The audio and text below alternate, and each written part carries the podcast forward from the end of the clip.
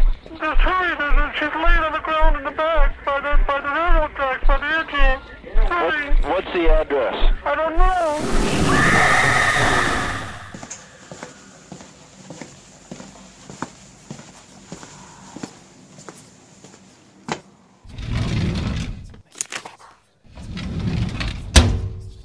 Arquivo Oculto. Olá, sejam bem-vindos ao Arquivo Oculto. Hoje continuaremos na série Mistério Sem Solução. Falaremos sobre o quarto episódio da segunda temporada lançada pelo Netflix. Hoje iremos abrir os arquivos dos espíritos pós-tsunami de Shinomaki. Primeiro vamos aos recados. É, a gente tem pouco recado ainda, né? Tá tudo no começo. É, não deixem de seguir a gente no, no Instagram e no Twitter, arroba arquioculto, ARQ Oculto, e não deixe de enviar suas histórias para o nosso e-mail, contato arroba arquivooculto.com.br. Escreva pra gente as suas experiências com o sobrenatural, colocando o nome do e-mail de aquele caso. Iremos contar aqui o seu caso, do nosso jeito, mas sempre respeitando a veracidade do ocorrido. Antes de entrarmos é, de verdade na, na conversa do caso de hoje, vou apresentar os participantes. Hoje estou eu, AD, como host do episódio. É, estamos aqui também, talvez, com um dos maiores medrosos em relação a espíritos, o Banana. Eu não me aguento mesmo. Essas paradas aí não é pra mim, não. Mas vamos aí. Só que esse episódio aqui vai ser um teste de bravura pra mim. Estamos também, talvez, com um dos maiores imãs de quiumba do Brasil, Manzano. E aí, rapaziada, só um negócio aí. Edredom não protege não, tá? Não importa se você tá debaixo dele, o espírito vai entrar. Então, é, antes da gente ir pra, pra nossa conversa, hoje a gente tem uma, um caso pra contar. Então a gente vai logo pro, pra aquele caso e logo a gente volta com o tema. Então, é, hoje eu vou trazer a história de um aluno meu. É, para quem não sabe, eu, eu AD sou professor, trabalho há mais de 10 anos é, dando aula e eu conheci um aluno que ele era descendente de japoneses e ele foi morar uma época no Japão e casa muito bem com o tema, por isso eu, eu trouxe a história. É, antes da gente entrar na história, só para situar para vocês, esse meu aluno ele vem de uma família espírita aqui no Brasil e uma vez é, no ensino médio ele fez um trabalho de sociologia meu que era sobre a influência africana real no Brasil e ele é, acabou estudando as religiões de matizes africanas e antes dele ir para o Japão ele já tinha se encontrado dentro da Umbanda e quando ele foi para o Japão ele foi para lá como a maioria dos japoneses né é, é, a maioria dos, dos, dos miscigenados vão lá para a conseguir terra, parece que a Terra Natal chama de volta, né? isso, isso. E, e, na verdade é, é aquele sonho de, de, de ganhar muito dinheiro, né? Que existe essa, esse, esse sonho. E quando ele foi pro Japão, ele, a princípio, ele, ele, ele tinha algumas experiências que não eram muito normais. E ele acreditava que era por causa da mediunidade dele estar tá aberta, que ele era da Umbanda aqui, aqui no Brasil, né? Mas ele me conta que não fazia nem um mês que ele estava morando lá e ele não sabia falar japonês direito. Ele sabia o básico. E um dia ele sentiu que tinha um espírito se aproximando dele. E ele tem um, preto velho, que é o, o, a entidade de cabeça dele, né? Então, teoricamente, todas as outras entidades pedem permissão para ela para entrar em contato com, com, com o médium. E ele incorporou um samurai. E ele falava fluentemente japonês enquanto ele estava com esse samurai incorporado né? E essa foi uma das primeiras experiências que ele teve com o sobrenatural no Japão. Mas ele disse que quando ele se mudou para uma outra pra uma outra casa, que era numa região um pouco mais afastada do centro da cidade, é, ele tinha um, um fantasma que a gente chama de impressão, né? Ele falava que todas as, as noites que estavam chovendo muito forte, eles conseguiam ver é, o espírito de uma menina que morreu atropelada naquela rua. Só que não eram todas as noites. E, e, e não tinha o dia. Tinha que ter todas as condições. Então tinha que ser à noite e tinha que estar tá chovendo muito. E daí o espírito aparecia e ele não entrava em contato. Era como se fosse um pedaço de um filme. Então todas as vezes eles viam aquela menina hum, atravessando a rua e como se ela fosse atropelada. Provavelmente ele só via nas condições em que ela foi atropelada mesmo, né? Exemplo, Exatamente. no dia quando acontecia uma, uma situação similar ao dia do, da morte dela, ele via ela de novo. Exatamente. E, e assim, quando ele se mudou, é, tinha uma, uma senhora mais velha que era vizinha dele e essa senhora contou pra ele isso. E falou pra ele não ter medo, porque é, acontece esse tipo de coisa lá, né? E ele nunca tinha. Assim, ele tinha, como eu disse, ele é um bandista. Então ele acredita nessas coisas, ele tem contato. Mas ele nunca tinha visto um- um- uma impressão, entendeu? Um, um fantasma que tá preso na cena ali. Um negócio dessa forma. É coisa de, de filme mesmo, né? Uma coisa Mano, doida. uma loucura, uma Deus loucura. E a, e a veinha vizinha de boaça, né? Tipo, não, é tranquilo, é só uma vez por mês, é de boa. Cara, dependendo do que você já passou na vida, cara, fantasma é o menor dos seus problemas, tá ligado? É, não, mas é, mesmo assim, é, é, isso aí mostra um negócio que até é, um outro amigo nosso tava, comentou, né? Lá no Japão, essa. Talvez eles tenham alguma. As religiões deles talvez tenham algumas ligações com as, com as religiões é, espíritas daqui, mas a relação deles com esse tipo de, de acontecimento é muito mais natural que as nossas reações. Meu amigo, se eu vejo um negócio desse aí, sei lá, se é na rua da casa da minha mãe, eu acho que eu nunca mais vou visitar minha mãe. Nunca. Ah, não. Então, não. É só, e, é só ver se tá chovendo. Se É chovendo, verdade. não vai. Se vai chover, eu não posso ir lá. É, é. Não, mas, viu? Mas olha que loucura. É, Como eu disse, né? Ele é um bandista e tal. E com toda a experiência dele, a primeira vez, ele teve, ele teve medo, porque foi algo diferente pra ele. Porque, a princípio, ele achou que era uma pessoa que tava realmente sendo atropelada. Entendeu? Que tinha sido atropelado. Porque ele escutou o grito, né? E depois viu a pessoa caída, mas ele não viu nenhum carro. E daí, a- a- quando ele, ele viu a cena, ele lembrou do que a senhora falou. Ele falou, poxa, deve ser esse fantasma que a, que a mulher me avisou. E daí, quando, quando tava nas mesmas condições lá, acontecia de novo. Mas é, é uma loucura, cara. Isso é, é, é um negócio assim. É difícil de, de- da gente pensar nisso, Né? né? Daí muda um brasileiro pra uma região dessa e a galera fala, não, é tranquilo, pode ficar de boa. De boa, não dá Puta nada. merda. Suave, é só. É só não dar bom dia. né? Então, e então, e daí ele teve mais algumas experiências, mas eu acho que a, a mais a mais gritante foi dessa impressão e do, do samurai, né? Porque, mano, cara, imagina você chega lá no país e de repente você incorpora um negócio e você tá falando a língua lá que você nem sabe. É, mas isso é meio perigoso também, né? O cara começa a falar a língua ali, tá no meio da galera, já arruma uma treta por causa do senhor feudal, já sai passando a lambida em todo mundo. Pronto, já tá feita a cagada. Já xinga a mãe de alguém lá sem querer. Né? Nossa, aí- Pronto, já desanda. Já já xinga a dinastia, né? Já xinga da família do cara. Nossa, Ah. aí vai dar uma bagunça isso aí, puta merda. Então vamos, agora vamos entrar pro nosso, nosso papo. Então, é, a gente já, já explicou o que é a série no, no nosso podcast anterior, né? Mas é uma série que aborda é, casos que, que até o momento não tem nenhum tipo de solução é, plausível, né? Não só questões sobrenaturais, como alguns, algumas questões de assassinato e coisas que a, a- a gente ainda não conseguiu encontrar uma solução é, é, científica mesmo, né? E nesse, nessa segunda temporada ela traz um, um episódio que fala sobre a região é, de Tohoku, no Japão, é, principalmente numa cidade chamada Ishinomaki. É, em 11 de, de março de 2011, eles sofreram um, um terremoto, um dos maiores terremotos da história deles. E logo após esse terremoto, eles foram atingidos por uma tsunami que chegou no pico de 40 metros a onda. É, Caramba, é mano, alto pra burro.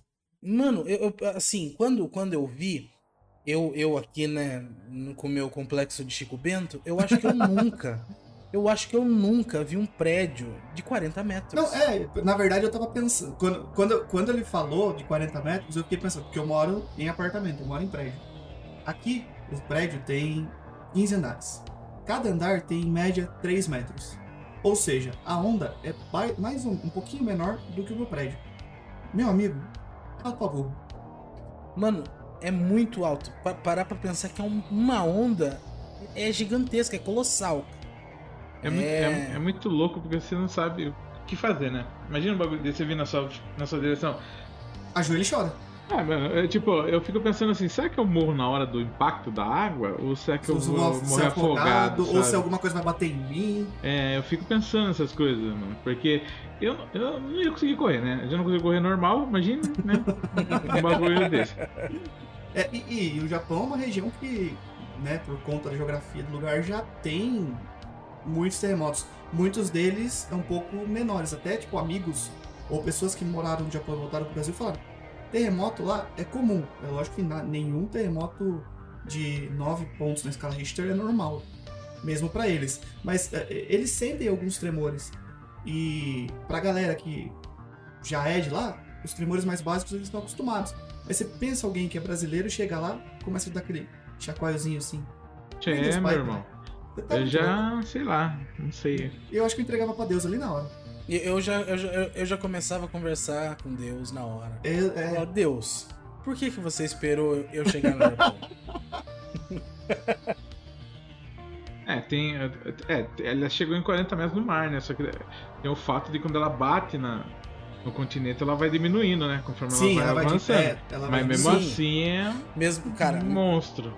mesmo assim é, é você ver praticamente um Godzilla de água vindo na É. sua Ah, direção. não, é. Não dá pra fazer nada. Tipo, só senta e já era. Mano, não tem o que fazer. E na verdade eles, eles são tão treinados com isso que eles, eles evacuaram a cidade, Sim. né? Bastante gente conseguiu é, é, sair de lá e tal, só que, mano, um negócio dessa magnitude não tem o que fazer. Exatamente. Eles fizeram o melhor que eles conseguiram, né? Visto que é uma região que eles já têm terremotos, né? Eles já E- meio que estão preparados. Exatamente. Cara, deve ser um negócio muito assustador você, tipo, você tá lá na, na beira do, mar, do oceano, assim, pá, na beira do. Só lá curtindo, daí toca a sirene de tsunami, mano. Não, mesmo se você estiver em casa. Não, Imagina- mano, não, mano, deve ser um negócio que você fala, meu, Que azar, né? Que Né? azar, né? porra, mano. Deve ser um negócio tipo, o que, que eu faço? Caraca. É, Mano, é. o mais incrível é que no episódio você vê os carros saindo um atrás do outro, cara. Tipo, Meu tem um, Deus, tem, um, é tem um espaço pra galera andar naqueles terrenos, tá ligado? Tipo, terrenão, assim, dá pro carro passar. Os caras vão atrás do outro. Mano, os caras seguem a risca as regras até nessa hora, cara. Não, o Se fosse é eu, mano. né? Mano, se fosse eu, já tava no meio do campão lá, tentando subir um Mano. morro com o carro, tá ligado? Se fosse Brasil, realmente. Então, tá vendo? Tem- Existem partes aí que a nossa desordem até que faz sentido, né? Porque iria. E, e mais gente ia se salvar, velho. Na moral. É, é muito provável mesmo. É, uma- é muito louco. É muito louco você ver os carros um atrás do outro. Você fala, mano, por que você tá um atrás do outro, cara? Putz, passão aí do lado, vai, mano, vai, mano. E você vê a água vindo. tá chegando, é, cara. mano, você vê a água vindo e batendo nos carros. Você fala, cara, Puta agonia, né? né? É. Olha, as, as cenas que mostram o tsunami mesmo lá no episódio, cara, puta, são cenas extremamente fortes, assim, porque a água, ela, ela empurra os carros como se fosse papel, velho. É mesmo. Sabe? É um negócio assim. As casas, elas. Tipo, né, casa elas sendo arrastada inteira, né? inteira, cara. É um negócio assim. É é uma, a força da natureza ali é, é colossal. É coisa que a gente não consegue imaginar aqui, porque a gente nu- nunca teve algo parecido com isso. É mesmo. Na segunda agência lá foi mais de 15 mil mortes e 2.500 desaparecidos, cara. É. Imagina E- que loucura. Né? E na, e na verdade, ainda, é, por causa da quantidade de mortos, né? Que, que foi absurda, eles tiveram um problema também por causa de combustível e eletricidade. Eles não puderam cremar Imagina Né? que. os, os corpos. E, e faz parte da cultura deles, Uhum. né? Então, eu não sei, se- eu não sei se todo lugar é assim, mas eu sei que as, as grandes metrópoles, elas têm, eles têm um tipo um, um como se fosse um cemitério. Cemitério vertical eles têm, né? Isso, um cemitério vertical que, que você chega lá e tipo digita, o, sei lá, o nome do seu parente e daí vem o vasinho até você. Sim. Daí você pode colocar sua, sua, sua comida ali, que eles geralmente colocam, Uhum. né? Ou, ou dinheiro pra eles. Daí depois o, vasinho é guardado numa estante lá e tal. Então, é, culturalmente, eles, eles têm essa, essa é, a ideia de cremar, né? É que também é uma questão é, social, né? Pô, a gente tá falando de um país que é menor do que o estado de São Paulo. É verdade. é Eles uma não questão- têm terra, eles não têm É uma, é, espaço. é, é uma ques- questão geográfica, é verdade. É isso mesmo. Mas então, de qualquer forma, faz parte da cultura deles é, Uhum. cremar, né? E no caso, nesse caso em específico, eles tiveram que enterrar os corpos, né? Isso. E posteriormente eles é, desenterraram para poder cremar. Cara, né? imagina o sofrimento da galera que ficou. Pra você. Tipo, o primeiro sofrimento, você encontrar o seu familiar, o seu ente querido, o seu amigo, enfim, morto. Beleza. Encontrou, você não tem muito como fazer funerais. Né? Inclusive o, o monge lá, ele comentou isso. Mas você não tem como fazer funerais, que são eventos importantes também na, na, na cultura deles. Aí você vai e enterra, que já tá contra a sua cultura. Já sofre de novo. E daí você sofre de novo pra exumar o corpo pra poder cremar. Cara, Isso. é Não. um negócio que é, tipo, pra gente que não, vive, não viveu e não tem contato com um negócio parecido com esse, é totalmente inimaginável. É, na verdade é a mesma coisa que, sei lá, é, algum parente seu morreu e depois de você passar por toda a dor do luto, embora você conseguiu se despedir, né? Uhum. Lá eles nem se despediram e tal. Sim. Mas depois que você passa por toda a dor do luto, é, e daí, sei lá, a polícia ela precisa investigar alguma coisa e daí tem que desenterrar Exumar. o corpo. Mano, puta, é, é- é foda, né? Deve ser foda demais.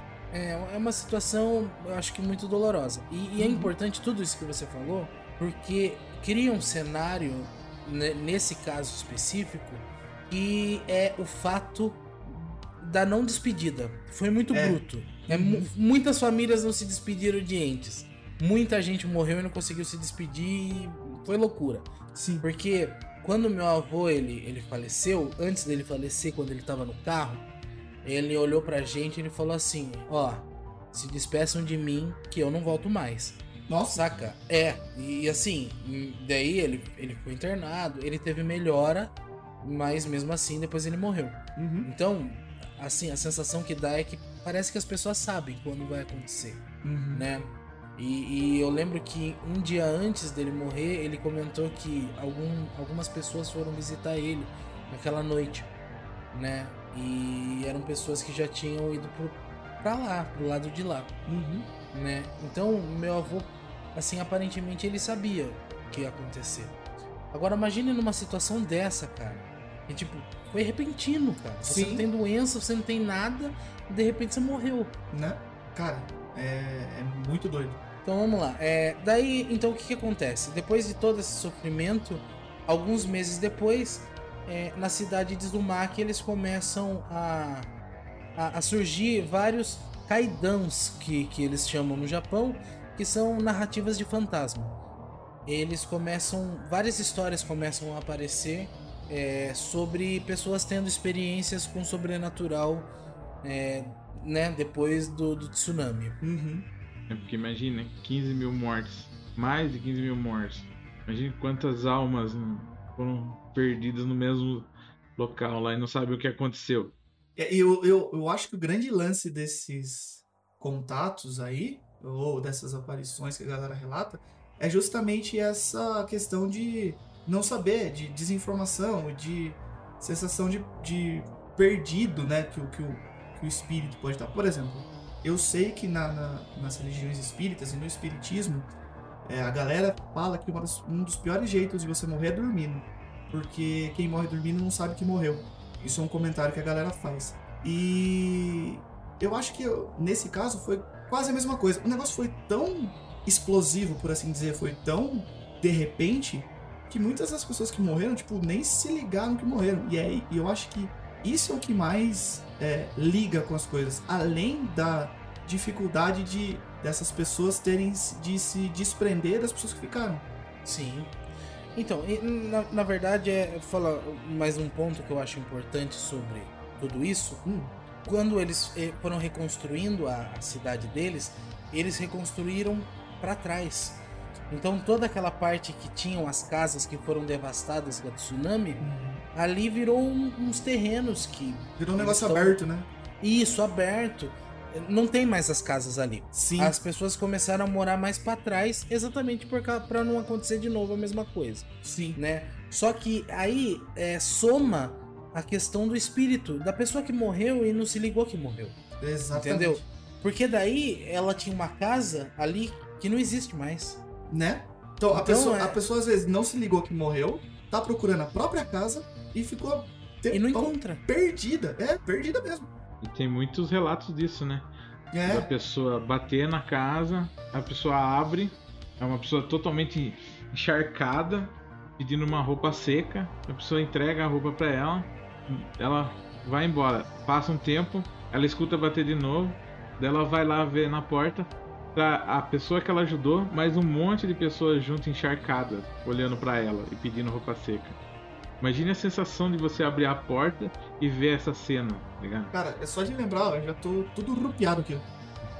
Não, ima- Gente, imagine que mas é- louco. Então, e, e- e aí no, né, no, no episódio é, es- existem. É porque assim, é, é muito louco, porque eles meio que. A sensação que eu tenho é que eles não gostam de falar sobre. né? Eles entendem de uma maneira muito diferente do que a gente. Né? Eu tenho uma cena que eles falam exatamente desse jeito. Os japoneses, diferente dos americanos, durante o período de luto, eles preferem se fechar Uhum. do que, do que buscar ajuda, do que buscar conversar com alguém, né? E isso, isso é muito forte. Tanto é que é, o caso dessa mulher que recebe a visita, a gente nem sabe o nome dela, porque ela não é nem citada. É mesmo. Quem fala é, quem fala sobre isso é um jornalista chamado Shuji Okuno, que ele foi exatamente para estudar isso. É, es- esses fenômenos paranormais que estavam acontecendo lá. Cara, esse aí é o bichão. Eu vou dizer, cara- esse é o bichão. Falou, não, vários fantasmas? Vou lá ver o que, que tá pegando. É, vou, vou, vou ver é certeza, que é. certeza que eu ia. Oh, Mas então, e daí ele, ele relatou muitas coisas que as pessoas contaram pra ele, né? Vários casos. E ele também conta o caso de, um, de uma mãe que perdeu um filho. A mãe perdeu um filho, tipo, criancinha no, na Uhum. tsunami. E ela perdeu o sentido da vida ali. De repente, um brinquedo da criança, que é um brinquedo que tem um botão que precisa ser realmente apertado, ele começou a funcionar sozinho. Então, a mãe, ela senta pra jantar com a família, daí ela fala pro filho: "Filho, tá na hora da janta". E o brinquedo acende sozinho. doido, né? É Mano. uma- é um- tipo assim, pra mãe deve ser uma espécie de alívio, né? Uma sensação boa saber que o filho tá lá, mesmo que ele tenha morrido. Mas, Sim. tipo, é uma cena que quando eu olhei, eu falei, meu Deus do céu. Cara, eu acho, eu achei, assim, tem bastante cena forte, a da, da mulher, da mulher molhada, né, e das pessoas molhadas lá, mas a do, do, do trenzinho mexeu com a minha cabeça. Cara, eu pensei, meu, se eu tô numa casa dessa pessoa, a pessoa fala ali, é, meu, meu filho tá na da janta, ela olha pra um lugar, não tem nada. Daí o brinquedo aciona. Cara, eu acho que não sei, cara, qual seria a minha reação. É o momento eu, de você levantar e falar, viu, deu minha hora, falou, valeu, obrigado. Cara, é, tipo assim, eu fome. acho que eu ia, tipo, eu ia ficar na minha ali, sabe? Aquele modo fechei, sabe? Chegou minha hora, talvez seja agora, tá ligado? É, mas, poxa, é uma, é uma loucura mesmo, né? E eu acho que o que mais choca, não sei se é que choca, né? Porque é, não é uma cena graficamente chocante, mas ela é uma, Não, é uma cena é, é, emocionalmente chocante. Porque, meu, eu acho que assim. Eu acho não, eu não tive experiência disso, eu não sou pai e graças a Deus não, não perdi um filho. Mas a- a- pais que perderam filhos sofrem absurdos. E eles ficam batendo na tecla, né? O natural é o filho enterrar um pai, não um pai enterrar um filho. Eles ficam batendo nessa tecla. Aí, uma pessoa que já tem essa cultura mais fechada perde uma criança ainda, de 3 anos de idade. Tipo, meu, criança é um negócio que é, principalmente pequenininho assim, né? É um negócio que, invariavelmente, você tem um carinho diferente, né?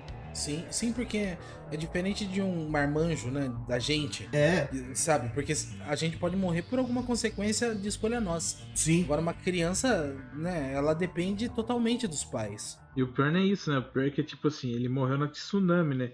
Imagine o pensamento da mãe voltando no dia da tsunami, todo santo dia pensando se ela podia ou não Podia ter ter salvo feito alguma ele, coisa tá diferente, é. É. Mas então, as- o, o lance dessa cena pra mim é, é meio que a libertação da mãe, tá ligado? Sim. Sim, sim. Meu Deus, o bagulho é muito, tipo, Mas, mas sabe, é, ao mesmo tempo, é uma. Pra gente, pra nossa cultura, é uma libertação um pouco perturbadora. ah, não, puta que pariu, né? Porque assim, na nossa cultura, né? né poxa, se tem um espírito que tá aqui, né? Independente de, de qual religião, se a, gente- se a gente pegar na linha espírita, e- esse, esse espírito ele precisa ser encaminhado pra luz. Entendeu? Sim. Não é, não é para ele estar aqui, é pra ele Uhum. estar lá, né, evoluindo espiritualmente pra uma hora ele voltar pra cá ou não, reencarnar. Mas lá é tipo assim, a mãe ela tem alívio em saber que o filho tá ali. Uhum. Entendeu? Pelo menos em alma, É. ele tá ali. Sim. Só que ainda assim tem o link, por isso que eu falei do. Eu não sei é, a fundo como funcionam as religiões no Japão. Mas assim, é, dá pra, pra gente perceber alguns links é, das religiões japonesas com o nosso espiritismo aqui. Porque uma das pessoas que foi entrevistada, que inclusive estava contando a própria história, aquela senhora que disse que teve é, contatos anteriormente, mesmo quando era criança, enfim, ela falou, ela se predispôs a quando encontrasse, né, essas essas almas, esses fantasmas, falar, gente, vocês morreram, vocês precisam ir embora. O relato dela quando ela encontrou aquele grupo de jovens, né? Jovens perdidos lá que, que É. tinham morrido na tsunami. Exatamente. Essa, essa, essa parte também eu falei, cara, mano, a pessoa tem que ter um- uma paz de espírito muito grande, cara. pra, uma tipo, paz de espírito, uma força mental, não sei lá, cara. Porque se você vê esses bagulho desde criança, tipo, tem muita gente que vê, mas, tipo, morre de medo, tá ligado? É, Ela não, tipo, ela ajuda eles, tá ligado? É muito louco. Você, tipo, parar, conversar com o espírito e falar, não, ó, você não devia estar aqui, você já morreu, você- seu lugar não é mais aqui. É, é um Chispa, sangue frio muito grande. vaza. É um sangue frio, é um sangue frio, mas é E, isso. cara. e, e, na verdade, gente, ó, é mais um- uma coisa que confirma lá. Parece que eles não, não gostam muito de falar sobre o assunto. Essa senhora hum, não mostra o nome dela. É verdade. É Não, verdade. não mostra. Eu, hoje eu, eu reassisti pra poder pegar o nome das pessoas. Não, não cito o nome dela. Só fala que ela é uma pessoa sensitiva, que ela tem contato com isso desde criança. E ela conta, ela narra essa experiência que ela teve no carro, dirigindo. E ela conta, né, que ela sabe quando a pessoa tá morta, porque ela consegue ver a pessoa um pouco transparente. Então ela consegue entender que eles já não estão no mesmo plano que o nosso. É, esse é uma, uma das coisas que o, o monge, o. Como é que era o termo mesmo? Que eles É, usam. lá fala, re- lá fala reverendo, mas ele é um monge, né? Ele é um É, monge budista. budista, né? Isso, ele. ele fala que a morte é como aquelas portas de papel deles lá, né? Puta, Shoji. puta comparação louca, cara. Puta Da hora comparação embaçada, porque ele fala, meu, você consegue, tipo, enxergar que tem alguém ali, tem alguém do outro lado, mas ele tá num lugar diferente do seu. Sim. meu, que exatamente. comparação embaçada, né? E o monge, ele é, é Taio Kaneda. Ele é o único que. Acho que é um dos únicos que aparece o nome. É, verdade. É, apare... Então, aparece o dele, aparece do jornalista e do PhD em sociologia. Isso. Nem dos taxistas aparece o nome. N- De nenhum, né? Mas é, antes da gente entrar no taxista. Hum, entrar no taxista. Mas antes da gente entrar nessa parte, que é, é do, do cara de sociologia, é, o monge ele conta uma história também muito da hora. Na verdade, ele conta duas, né? Ele, logo no começo, ele fala de um cara que chega todo molhado pra ele.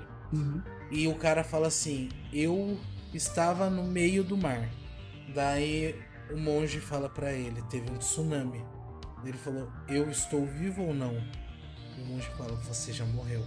Mano, Cara, Cara, é- essa parte é Ó, muito louca, cara. Rupiou a costa aqui. É, então, aqui, ó. Rupiou de novo, rapaz. Ó, quando a gente estiver gravando com vídeo, vocês vão ver aqui o rupiado. Esse episódio todo, cara. Tipo, eles não fazem, tipo, de uma maneira que, tipo, ah, vai te dar medo de assistir. Não, cara. Isso. O, jeito que eles contam, você fica meio assim embaçado, sabe? Você fala, É, É, nossa. é- é porque, é porque, na verdade, eu- isso eu gostei muito, cara. Eles fizeram de uma maneira extremamente respeitosa à cultura oriental. Uhum. Então, não teve nenhum sensacionalismo com a parada. Eles não tentaram transformar numa história de terror, eles não tentaram colocar junk scare, nada, nada, nada. Sabe? É uma parada que, puta, você assiste ao mesmo tempo que é algo muito tranquilo, puta, traz É- uma- umas questões muito fodas. Ele é muito tranquilo do jeito que ele é, que ele é passado, mas ele é muito denso no conteúdo que tem, até a- principalmente pra gente que é, é, ocidental, que Sim, tem uma cultura de espiritualidade muito diferente do que essa, do que essa galera tem. Então, esse, esse tipo de relato, esse tipo de situação, e até a, a forma como as pessoas de lá encaram essas coisas é muito chocante pra gente. Eu digo isso, né? Gente, leia-se pra mim. Porque Não, mas é, é, é, é diferente.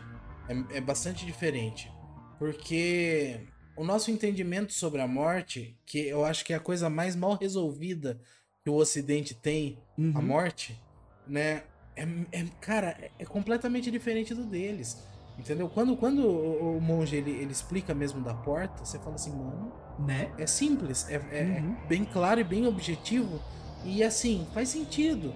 Mas pra gente, mesmo sabendo tudo isso, quando uma pessoa morre, parece uma ruptura muito grande, entendeu? Por mais que, né, você. Por mais que você acredite em, em espiritismo, em.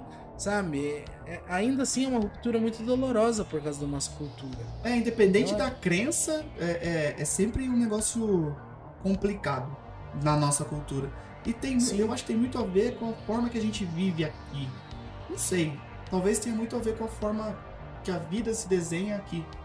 Eles enxergam a vida diferente lá. Por isso eles enxergam a morte diferente também. Talvez Sim. seja isso. Sim, é muito louco, é muito louco. É, mas então, é, tem, tem mais um caso do monge que, que eu acho que também é da hora, né? Pra gente trocar ideia. Que é, tem uma mulher que ele chama de Ami, mas também não aparece ela, né? E o monge ele conta que a Ami ela chegou numa, numa noite lá no, no templo, né? E ela falava com uma voz como se não fosse dela.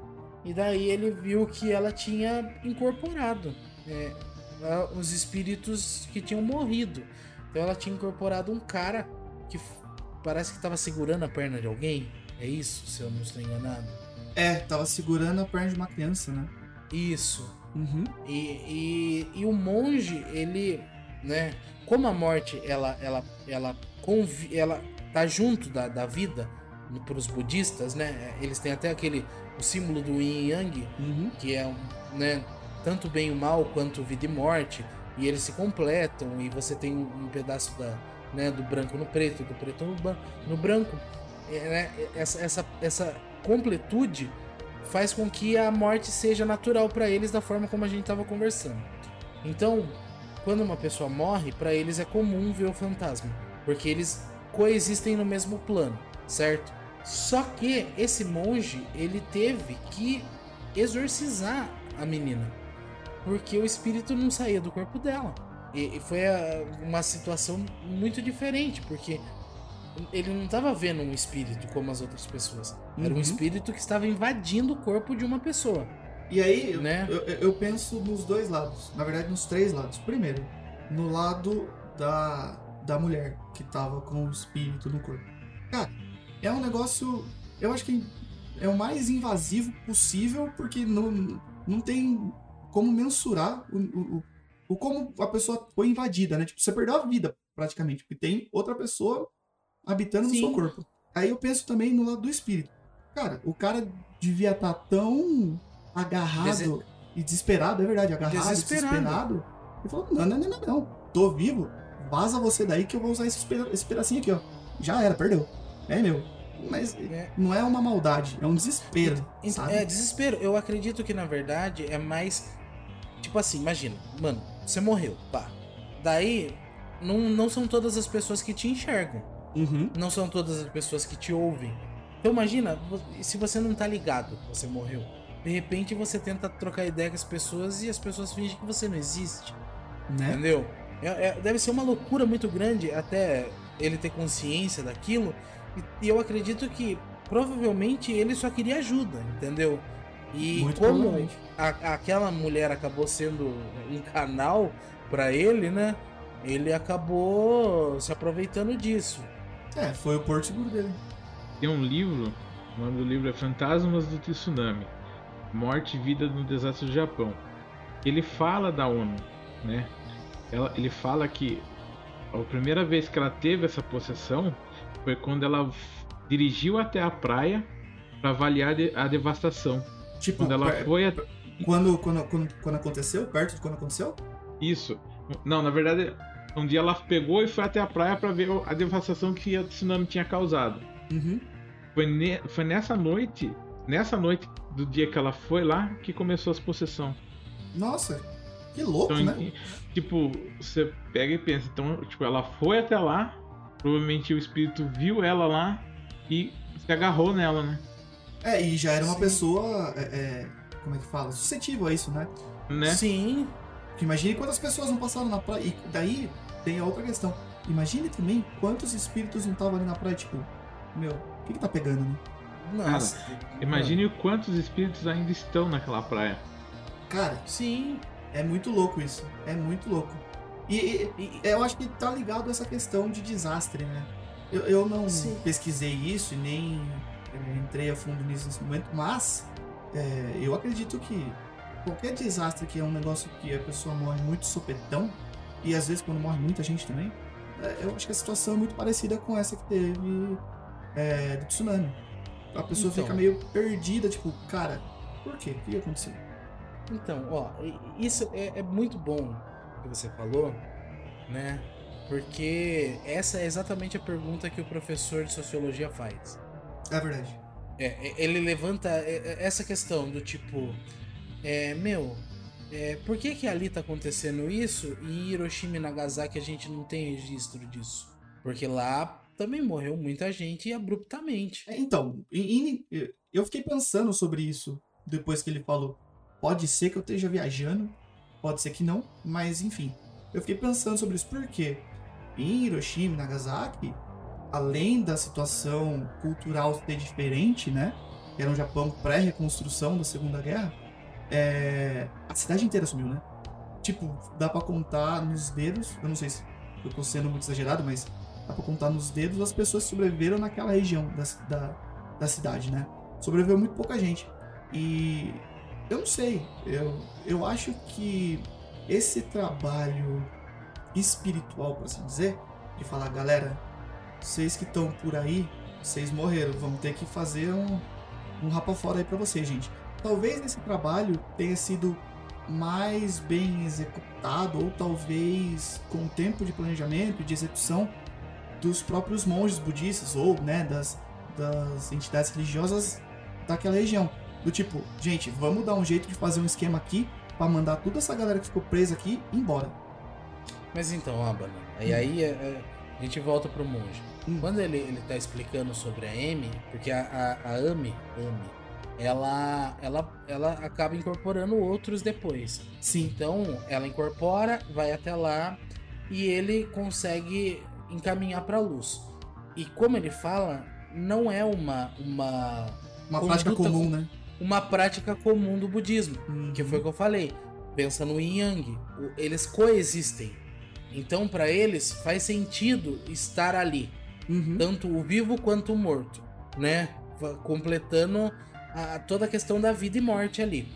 Então, encaminhar pra luz é uma parada que, mano, isso é a ideia espírita mesmo, É. saca?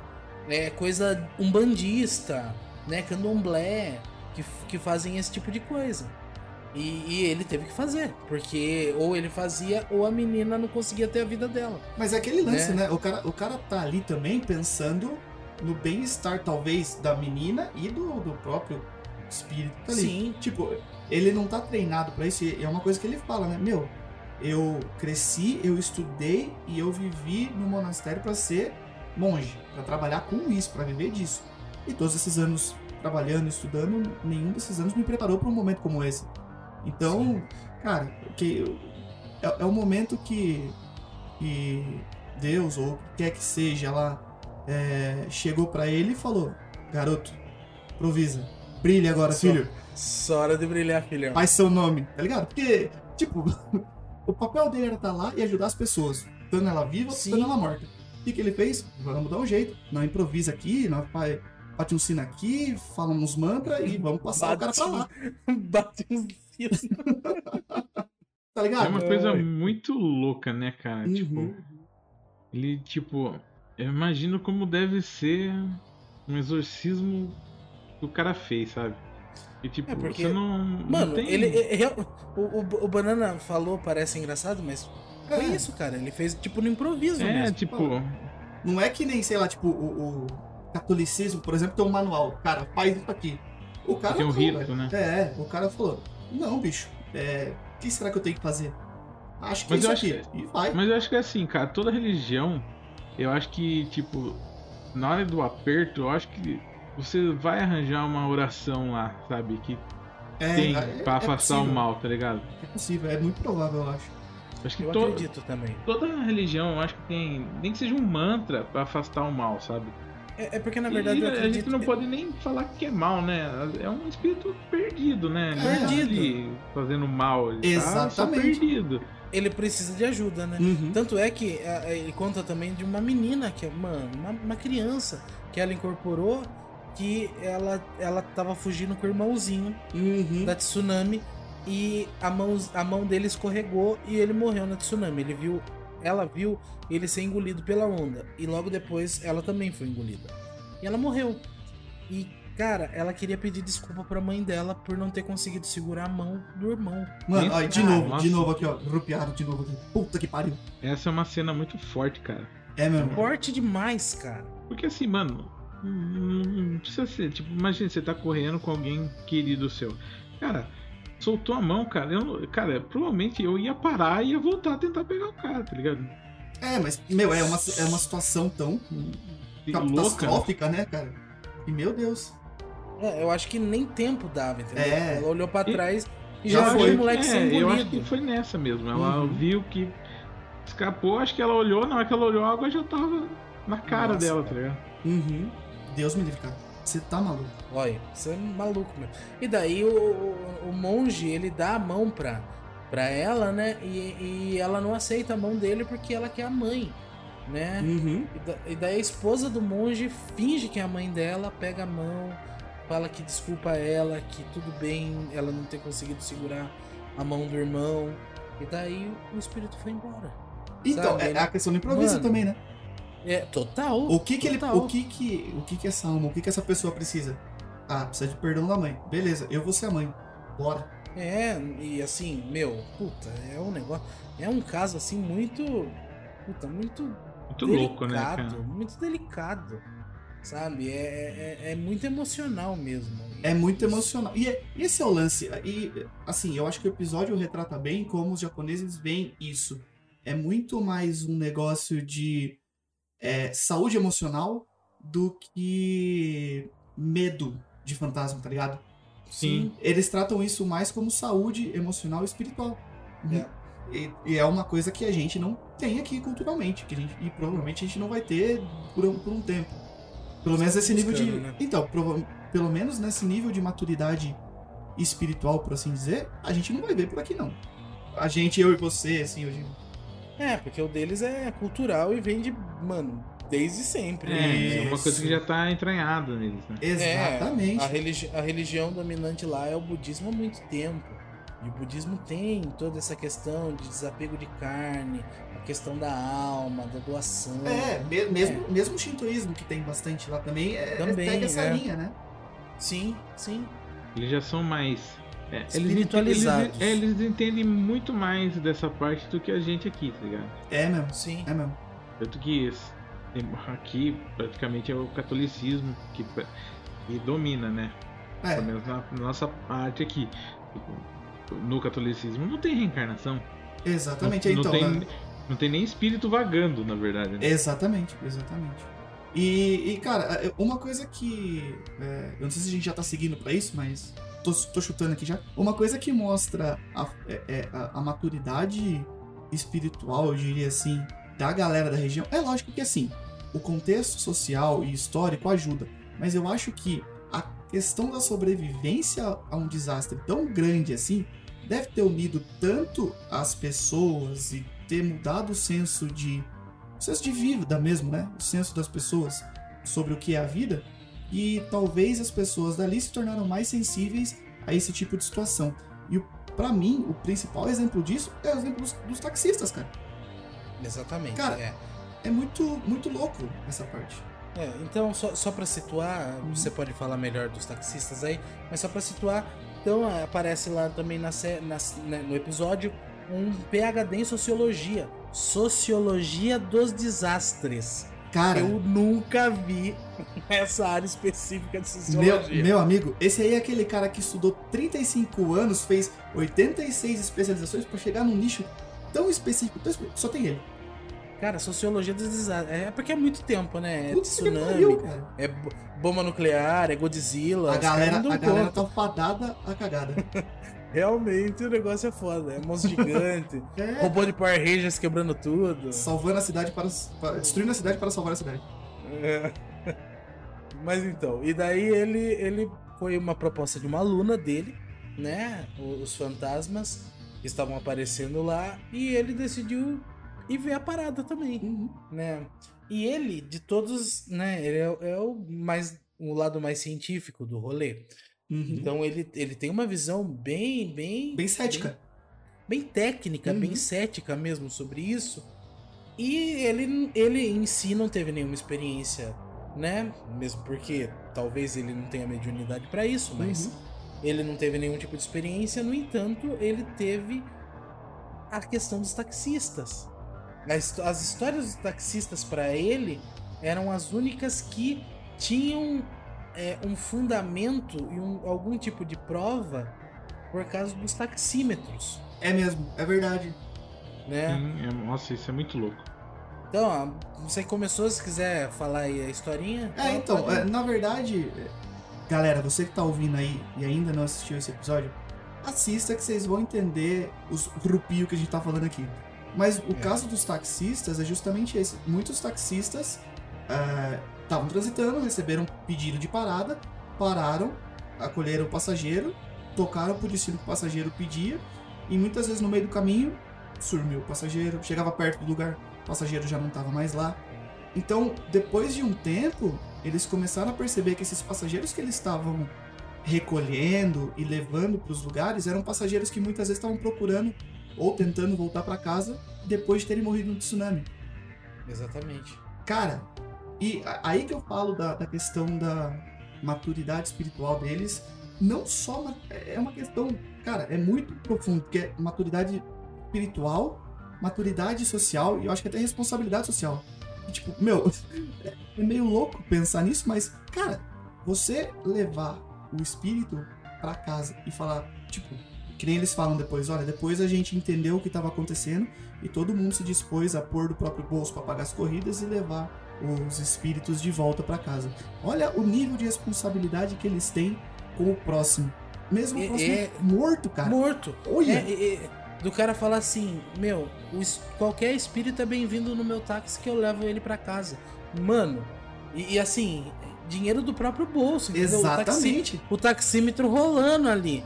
Nossa, isso é uma Poxa. coisa muito, muito assim, um nível tão elevado de consciência assim, cara, que tipo, que pra gente aqui até parece zoeira, né, cara, um bagulho É. desse. Você fala, meu, o Cara, cara a- a- eu- dispôs, o- os caras ficam felizes em ajudar os fantasmas a voltar pra casa. As fantasmas não, as pessoas que morreram e estão perdidas a voltar pra casa, né, cara? Cara, agora Sim. pensa no Brasil. Pensa um taxista chegando, porque normalmente o taxista, não sei se ainda tem isso, mas eles trabalham para uma empresa de táxi, né? E às vezes se reportam para eles, né? E aí o Sim. cara fala: "Mas e essa corrida aqui? Ah, eu pus do meu bolso porque eu fui levar um espírito para minha casa, para casa dele". O cara vai falar: "Meu amigo, tá de brinquedo em mim, né? É. Não é possível que você tá falando um negócio Não, o desse cara, mim". vai, fi- o cara vai ser motivo de chacota. O resto da vida. Vai, Sim. vai. O Gasparzinho. Olha lá, É, o Gasparzinho. Vamos chamar ele de louco. Vamos chamar ele de louco o resto da vida. Lá eles se juntaram pra fazer isso em grupo. Sim. Mano, que foda. Isso Uma coisa muito é louca foda. é que se vocês procurarem na internet, tem um vídeo que mostra uma- um fantasma entrando no táxi. É muito Ah, louco assim, porque assim, o lembro. táxi ele, ele para, o passageiro que chamou o táxi, ele tá indo em direção ao táxi, ele abre a porta. Só que enquanto ele tá indo em direção ao táxi, surge uma pessoa atrás dele. É uma pessoa meio semi-transparente indo atrás dele e entrando junto com ele no táxi. Deus sem ele perceber. sem ele perceber. Cara, é um vídeo, tipo assim, você olha assim, Tipo, não é um vídeo, tipo, arrepiante, você fala, nossa, Aham. puta susto. Não, mas é um negócio que te dá um arrepio só de você ver, tipo, o cara de boa indo assim e alguém atrás dele acompanhando e entrando no táxi. É no Japão junto. isso também? Isso, não, é na cidade. É um vídeo flagrado nesses dias aí. pós Ah, lá. Ah, É. Mano, e daí, puta, depois que você sabe da história, puta que da hora, né? Exatamente. É muito louco, cara. Eu vi o vídeo assim e falei, caramba, cara, que loucura, mano. Agora, eu tô, eu tô falando dessa maturidade espiritual dos japoneses, mas, senhoras e senhores, confesso aqui pra vocês que não tem essa maturidade, não. Pelo amor de Deus. Imagina eu tô no meu Ah. carro, cara, me leva ali. Mano, é o momento que eu precisava pra tacar fogo no meu carro. Cara, eu já passei por várias experiências no meu carro. Assim, tipo assim, eu não taquei fogo nele ainda. e nem vou tacar também. É. Mas assim, é muito louco. Isso fica pra uma próxima as experiências, mas é muito louco. A gente, a gente vai ter nosso momento de brilhar. É, É. mesmo. Mas então, é, e daí, putz, é, esse professor, então, meu, qual é a prova que ele tem? Não tem prova, mas ele tem os taxímetros, entendeu? Tipo, Uhum. alguém entrou no táxi e o, e o taxista ligou o taxímetro e foi até tal região e não tinha ninguém, entendeu? É, tem- teve algo mecânico ali que, que contou o tempo da, da né? Porque ou, não tem por que o taxista ter feito isso. Vai- ele vai andar com, né, sozinho? com- Ele vai, ele vai perder dinheiro. Ele, ele perdeu dinheiro, ele pagou do próprio Ele perdeu. bolso. Deu do Só- próprio bolso, né? Só que na cabeça dele ele não perdeu, ele ajudou Não, os é, espíritos. sim, Isso, isso sim. é muito louco. Mas, e daí esse, esse professor é o cara que faz esse comparativo é, do, do caso, né, da cidade de Shinomaki com o caso da- da- das bombas nucleares. Ele fala que não existe relato sobre fantasmas, sobre aparições, nem nada disso, nem de Hiroshima nem de Nagasaki. E eles também tiveram uma perda abrupta, né? Então, é, é, eu, eu fiquei pensando muito nisso. Né? E daí, é, dentro do campo da, da psicologia, na, na verdade da psicanálise, a gente tem um cara chamado Jung. E esse cara é importante porque ele, ele, ele faz uma divisão um pouco diferente do consciente. Então ele. Imagine um iceberg, o clássico iceberg Uhum. né? Tudo que tá para fora da água é o nosso consciente.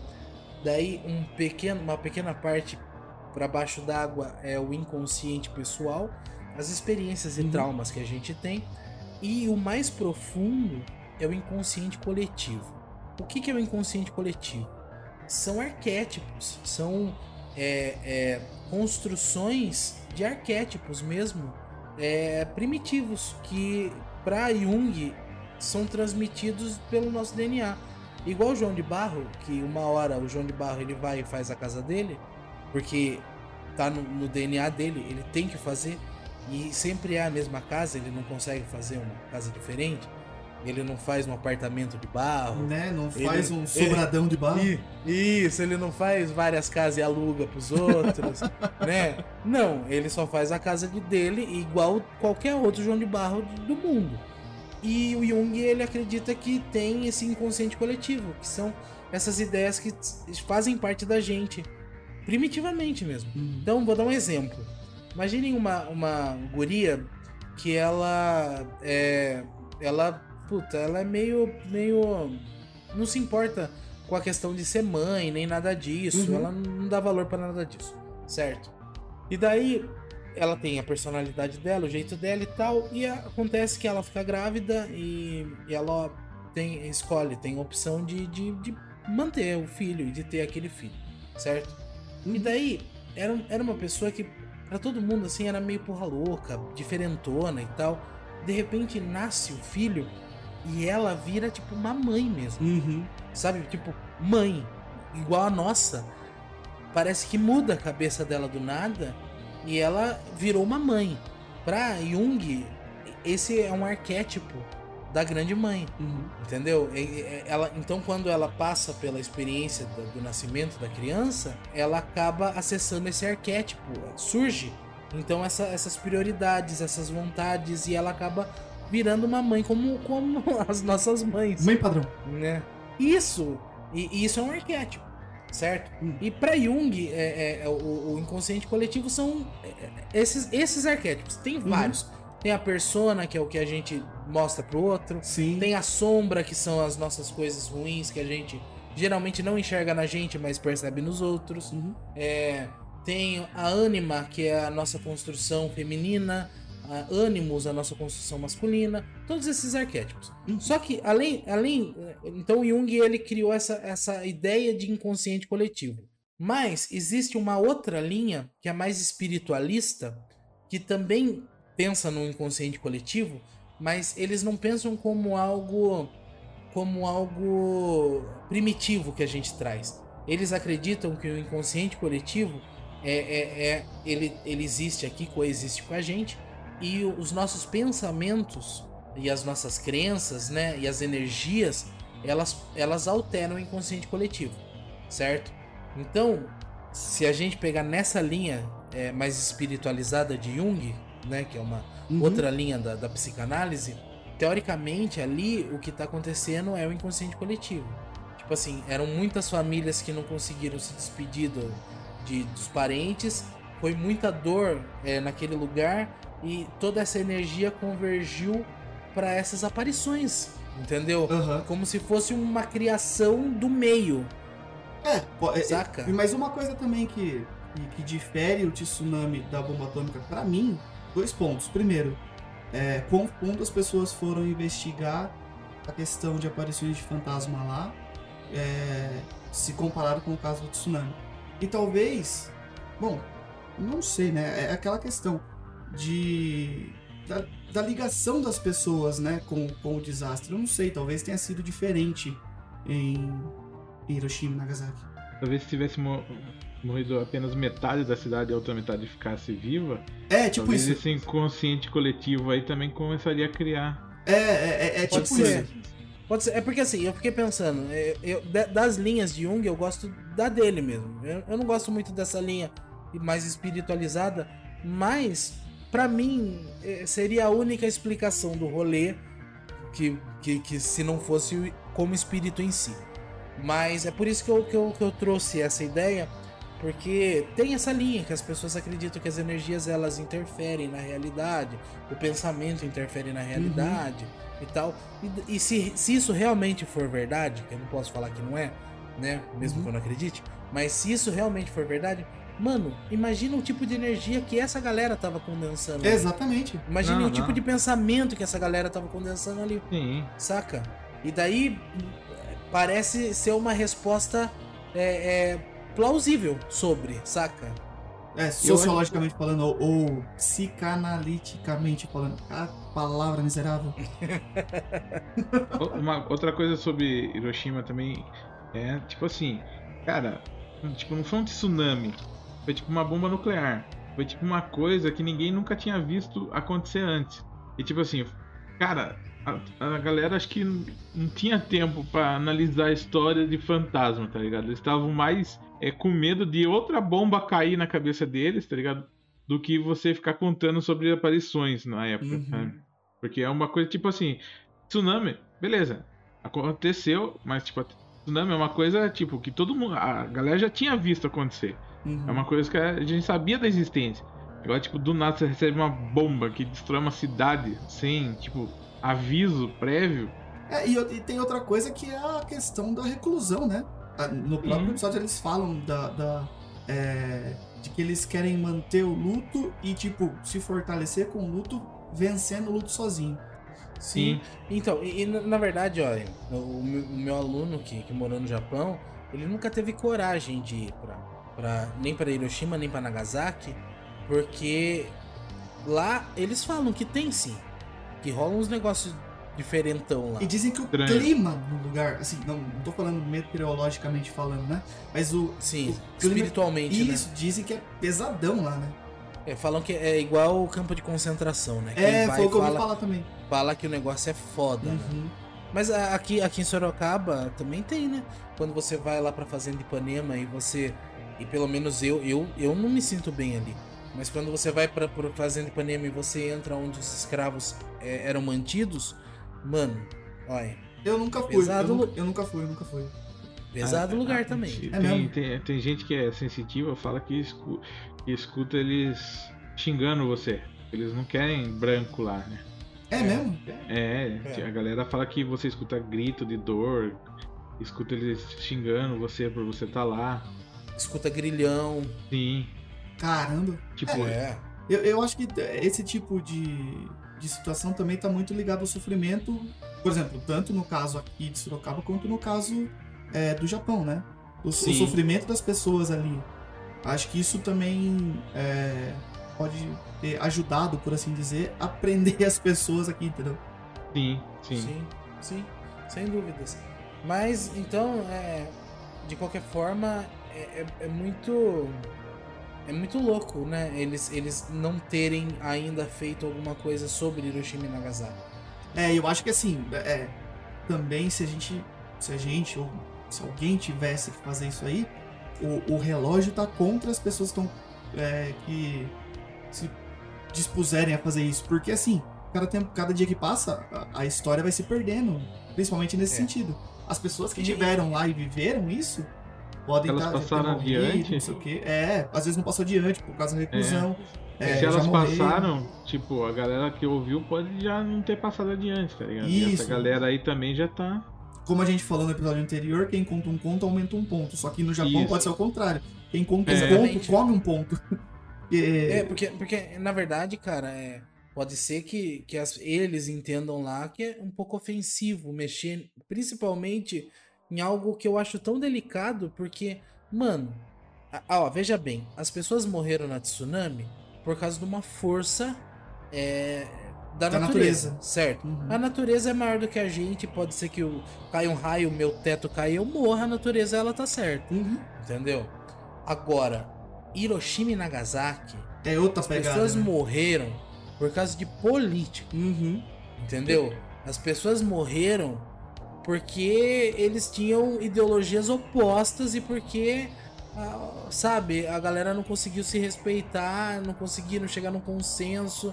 Mano, e olha, Hiroshima e Nagasaki tem várias questões importantes, que nem é, você tinha fábricas de automóveis é, gigantes em Hiroshima e Nagasaki Uhum. né? Essas duas cidades elas foram devastadas e depois a Ford foi a, a marca que mais cresceu, a Ford americana, Uhum. entendeu? Porra. Então, sabe, ao mesmo tempo que parece que os Estados Unidos eles estavam respondendo, né, a, a- é, Pearl Harbor, mano, tem muito mais questões aí políticas envolvidas no rolê. Sim. Imagine o ódio que esses espíritos guardam. É lógico, cara. Mano, cara, você morreu por causa de política. Imagina a gente morrer, nosso presidente falar alguma coisa, algum outro presidente não gosta aí, a gente Toma ele bomba. a gente... Mano, a gente morre por causa disso? E aí eu- tá louco. E aí eu fico imaginando o tipo de contato com as pessoas daqui. Porque assim, é, no caso do tsunami, você percebe que o contato das pessoas com os espíritos é muito mais no sentido de tipo, me ajuda, tô perdido, me ajuda, quero ir pra casa, gostaria de ter uma roupa limpa, enfim, nesse sentido. No Sim. Hiroshima e Nagasaki, a gente pode até pesquisar isso. E galera, vocês estão ouvindo, se vocês curtirem a ideia, a gente pode até fazer um episódio voltado a Hiroshima e Nagasaki, pesquisando as coisas de lá e trazendo pra vocês. Mas é uma coisa que provavelmente eles. é, os espíritos que possivelmente estão lá, provavelmente são muito mais hostis, por assim dizer, do que os do Na, tsunami.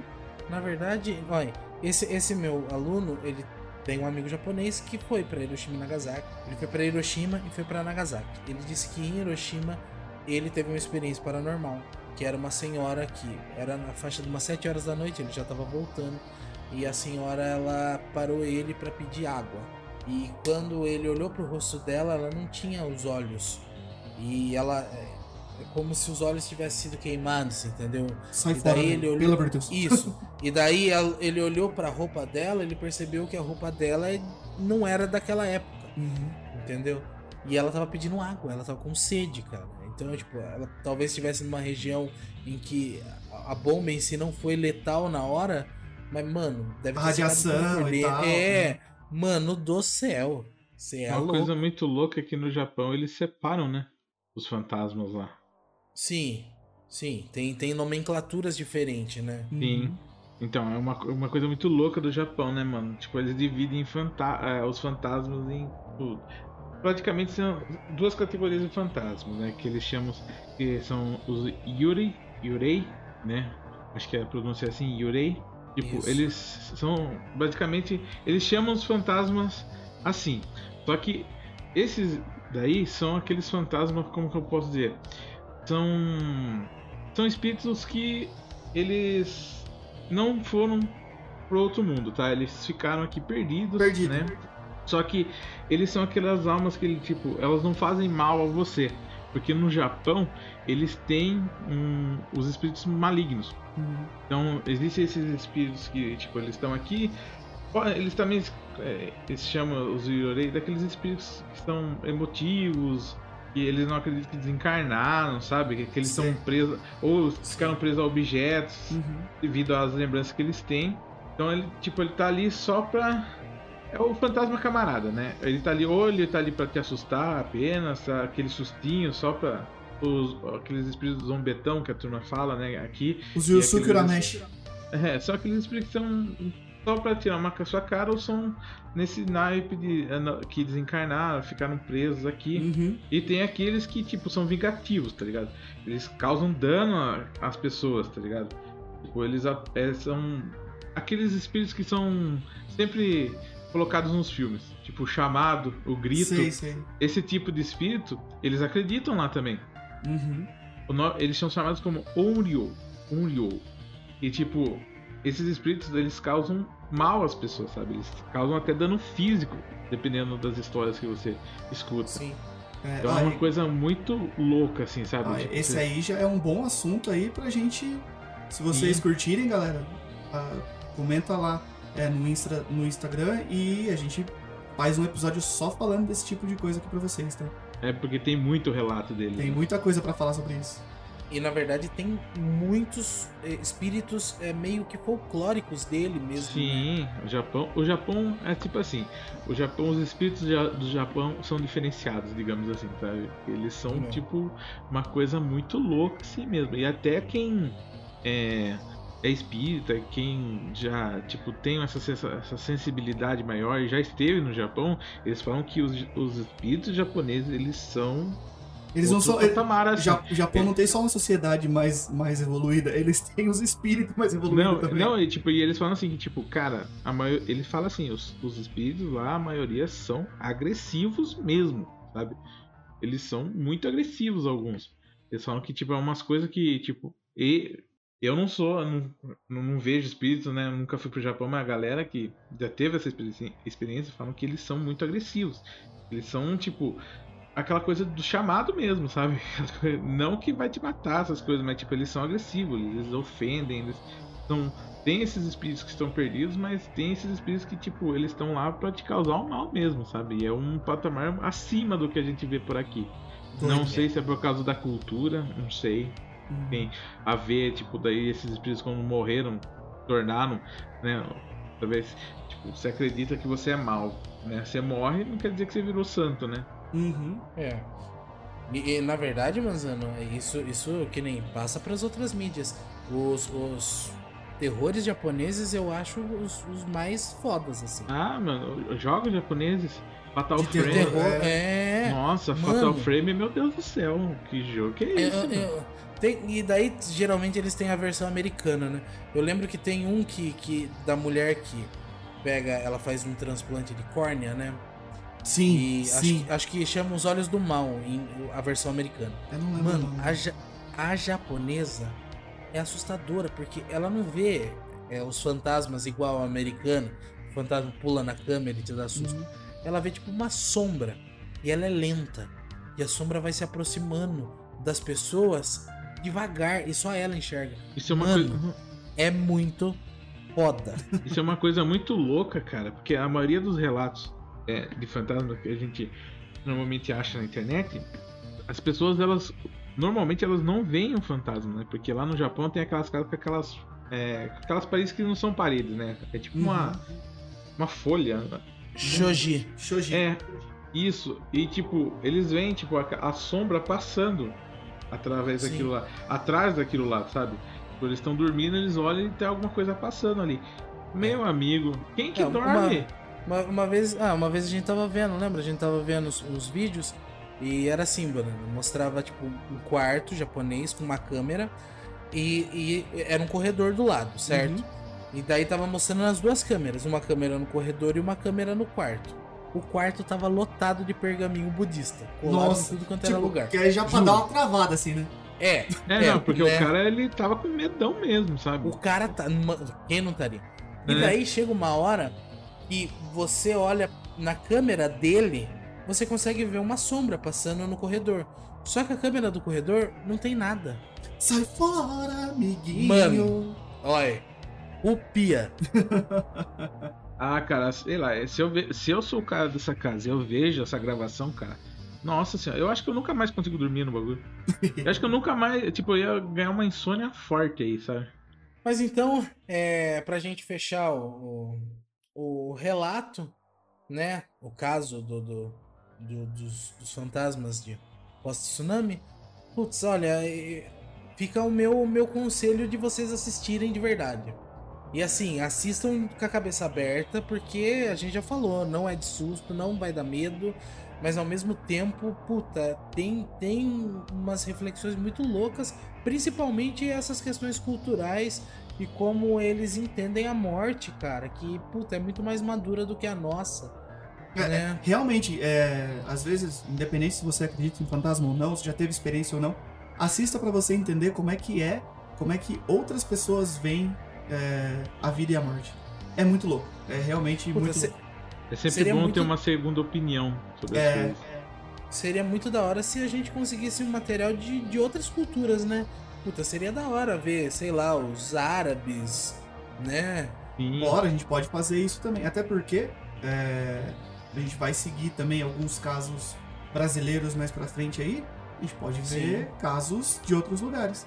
De novo, galera, se vocês apoiam isso, se vocês concordam com essa ideia, gente, manda lá no nosso Instagram, entre em contato com a gente e a gente corre atrás. É isso aí. Mais algum recado, Manzano? Lembre-se do cobertor, ele não protege, tá?